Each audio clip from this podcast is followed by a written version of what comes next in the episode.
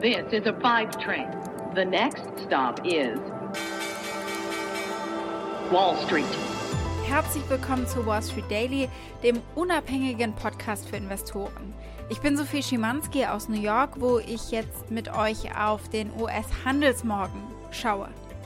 Die Abstimmung zum Konjunkturpaket, über das wir gleich noch sprechen, treibt Anleger mal wieder aus Wachstumsaktien und aus Staatsanleihen raus in Sektoren rein, die eher von einer breiten Wiedereröffnung profitieren. Steigende Renditen machen äh, Technologieaktien vor allem unattraktiv und zyklische Aktien legen zu. Also es ist genau das Muster, das wir schon seit äh, Tagen eben gesehen haben. Der breite Markt steigt aber momentan ebenfalls, nachdem der Hedgefondsmanager David Tepper gesagt hat, der Renditenanstieg der letzten Tage werde sich schon stabilisieren und man müsse jetzt deswegen nicht bearish sein in Bezug auf Aktien, also negativ sozusagen. Der SP 500 zieht an, der Dow Jones legt etwa 250 Punkte zu. Der tech-lastige Nasdaq Composite gab zuerst nach vorbörslich, zog dann nur zögerlich an danach, denn es waren natürlich wieder Tech-Aktien von Tesla zum Beispiel, von Zoom Video, die vorbörslich gefallen sind. Auf der anderen Seite klettern die Aktien von Einzelhändlern, von Energieunternehmen und Banken. Die Disney-Aktien legen 3% zu aktuell, weil Kalifornien die Regelung für Covid gelockert hat und den Weg geebnet haben für eine Wiedereröffnung von Disneyland, äh, zumindest im begrenzten Umfang ab April. Montag ist schon Tag, oder? Herzlich willkommen zum Start in eine neue Handelswoche. Yeah, what's up, guys? I got some cool news for you, you know what I'm saying? Am Wochenende hat der US-Senat für das billionenschwere Corona-Hilfspaket von US-Präsident Biden gestimmt. Weiteres Hilfspaket in den USA, 1,9 äh, Billionen Dollar. Software firm MeToo buys 22 million of Ether for its treasury. Los geht's. Wir schauen heute natürlich auf die Woche insgesamt, also was steht alles an. Wir verschaffen uns einen Überblick. Wir gucken darauf, äh, inwieweit der Anstieg der Renditen mit Inflation zusammenhängt und inwieweit mit Wachstum vielleicht. Das macht natürlich einen Unterschied. Wir schauen auf das Stimuluspaket und wir gucken uns Ethereum an. Und die Aktie des Tages ist heute die von General Electric. Da steht ein spannender Deal an.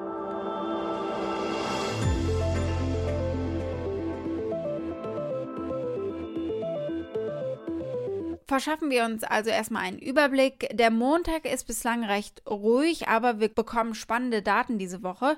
Und zwar die Art von Kennzahl, die gerade am meisten Schlagkraft eigentlich hat. Inflationsdaten für Februar. Und die werden zusammen veröffentlicht mit den Zahlen für Verbraucherstimmung am Freitag. Immer im Blick eigentlich das Konjunkturpaket und wie es da eben weitergeht.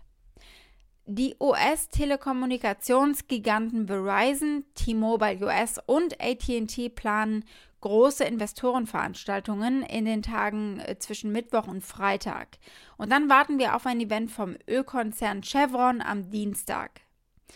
Die Gaming-Plattform Roblox wird in einem direkten Listing an die Börse gehen. Äh, und Palantir zum Beispiel und Spotify haben das auch schon auf diese Art und Weise gemacht mit einem Direct Listing eben. Ja, wir müssen über das viele Geld reden, das als Stimulus in die US-Wirtschaft fließen wird und über Inflation als mögliche Folge. Die Senatsdemokraten haben ja am Samstag ihr Hilfspaket im Wert von 1,9 Billionen US-Dollar verabschiedet und es zurückgeschickt an das Repräsentantenhaus. Und die Hoffnung ist jetzt, dass äh, sie Präsident Biden dazu bekommen, das Ding durchzuwinken, bevor am 14. März die Corona-Arbeitslosenhilfeprogramme auslaufen. Es wird allgemein erwartet, dass das Paket das Wirtschaftswachstum beschleunigt und äh, die Inflation womöglich ankurbelt. Der ehemalige Finanzminister Larry Summers aus dem Obama-Kabinett sieht das zum Beispiel auch so. Ja, der Stimulus sei nötig, nicht aber in dieser Größenordnung, vor allem nicht, wenn gleichzeitig die Fed, die Notenbank, auf dem Gaspedal steht. Das äh, sei der Grund auch für anziehende Renditen und es sei eben nicht die Hoffnung auf eine wachstumsreiche Zukunft. Yes, there's fundamental public investments we need to make.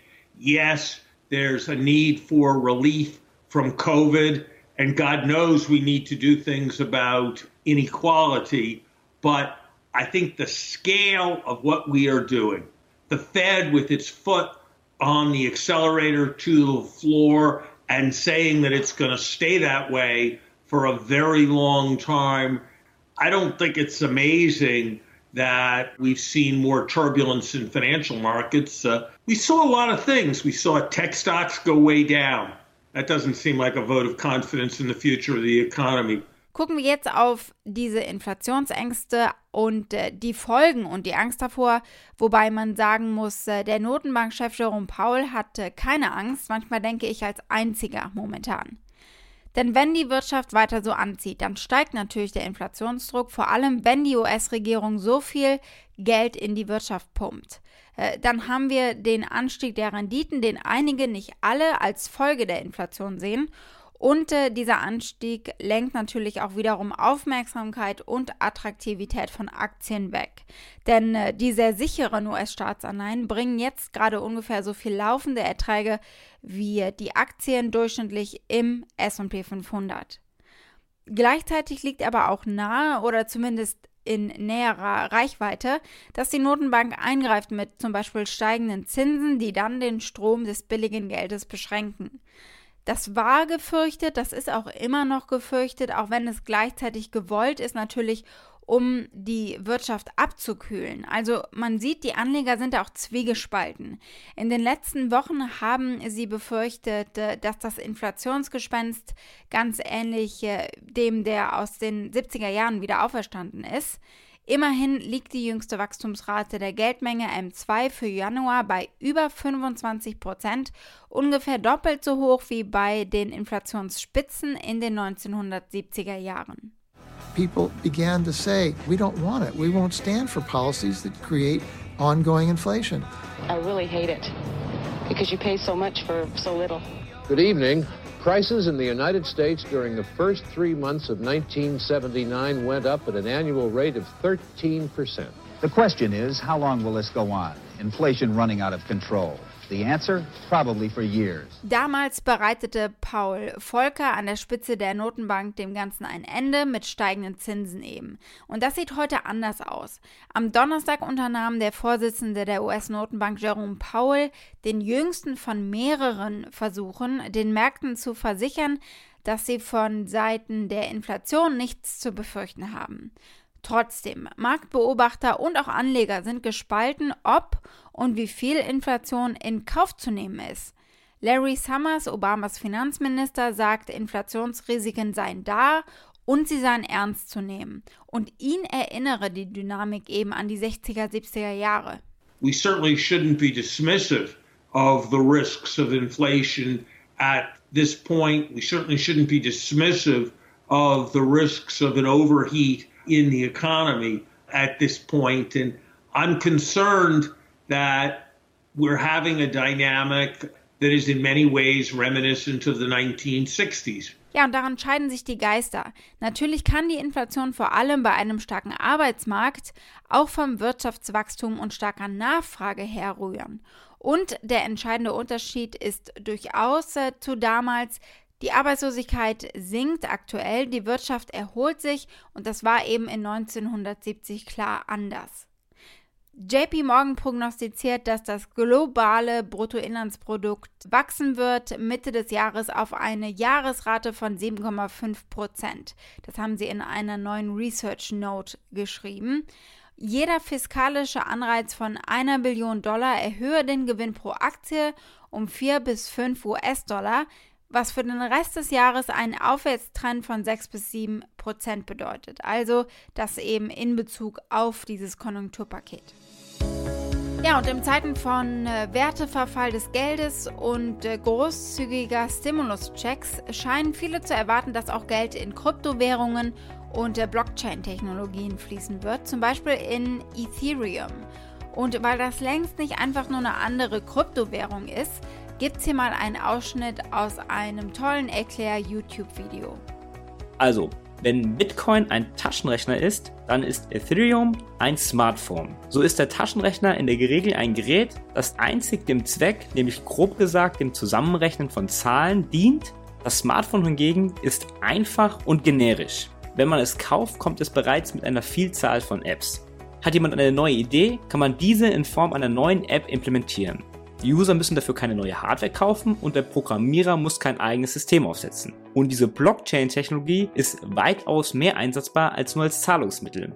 Ethereum ist deutlich billiger als Bitcoin und das lieben Anleger und äh, das könnte dazu führen, dass sie verhältnismäßig noch mehr Geld eben in Ethereum stecken. Anleger bekommen einfach mehr für ihr Geld dabei. Ein Bitcoin kostet rund 50.000 Dollar, also die meisten kaufen sich Anteile als äh, private Investoren. Ethereum kostet äh, 1700 Dollar. Außerdem genehmigten die Entwickler eine der größten Änderungen am Netzwerk seit der Gründung im Jahr 2015 und durch diesen Schritt wird die Menge an ausstehendem Ethereum reduziert, indem einige der Token jedes Mal zerstört werden, nachdem sie verwendet wurden. Bis zum Inkrafttreten dieser neuen Regelung war das Angebot von Ethereum theoretisch unendlich und das ist jetzt eben behoben. Das wird wahrscheinlich zu noch größeren Preissteigerungen führen. Was aber auch erwartet wird, ist ein Anstieg von Bitcoin, denn auch da wird Stimulusgeld landen. Da stehen wir hartnäckig bei über 50.000 Dollar heute. Meitu kauft einfach beides. Das ist ein chinesisches Unternehmen, das eine Fotobearbeitungs-App entwickelt hat. Der YouTuber Modern Dad erklärt die App auf YouTube und ja, äh, probiert gleich die Filter auf seinem bärtigen Gesicht aus. This week, a photography filter app called Maitu gained a lot of popularity in the United States. Maitu is a photo editing app from China, but really it's a filtering app. You're going to be applying a whole bunch of effects on top of yourself, and especially a whole lot of makeup. Meitu klingt unschuldig und äh, mehr nach einem Gag für Teenies, aber der chinesische Appmaker scheint äh, das erste große Unternehmen zu sein, das Ethereum kauft. Sie haben am 5. März Ethereum im Wert von 22 Millionen US-Dollar gekauft und Bitcoin im Wert von 18 Millionen US-Dollar. Die Aktie des Tages ist die von GE, von General Electric, denn da ist ordentlich Bewegung drin. GE nähert sich offenbar einem 30 Milliarden Dollar Deal, in dem sie ihr Flugzeug-Leasing-Geschäft mit dem irischen AirCap kombinieren, berichtet das Wall Street Journal am Sonntag unter Berufung auf mit der Angelegenheit der vertrauten Personen. Einzelheiten zu diesem Geschäft sind noch nicht bekannt, aber eine Ankündigung wird heute noch erwartet, vorausgesetzt die Gespräche fallen eben nicht wieder auseinander. Die Einheit, bekannt als GE Capital Aviation Services oder GCAS, ist eines der weltweit größten Jet-Leasing-Unternehmen und verliest Passagierflugzeuge von Unternehmen wie Boeing und Airbus. Laut Website wartet das Unternehmen rund 1650 Flugzeuge aktuell. Wir sprechen mehr darüber natürlich, sobald der Deal klarer ist, aber hier mal vorab was zur Aktie von GE. Die 17 Analysten, die 12 Monats Preisprognosen für GE anbieten, haben ein Medianziel von 13 Dollar. Die mittlere Schätzung entspricht einem Rückgang von minus 4% etwa gegenüber dem letzten Preisziel. Der derzeitige Konsens unter 21 befragten Analysten ist ein Buy-Rating und dieses Rating hat sich seit Februar eigentlich schon stabilisieren können. Wall Street. Das war's mit Wall Street Daily für heute. Für Fragen oder Vorschläge erreicht ihr mich via E-Mail unter wall-street-daily at mediapioneer.com. Und damit wünsche ich euch einen schönen Abend bis morgen. Eure Sophie.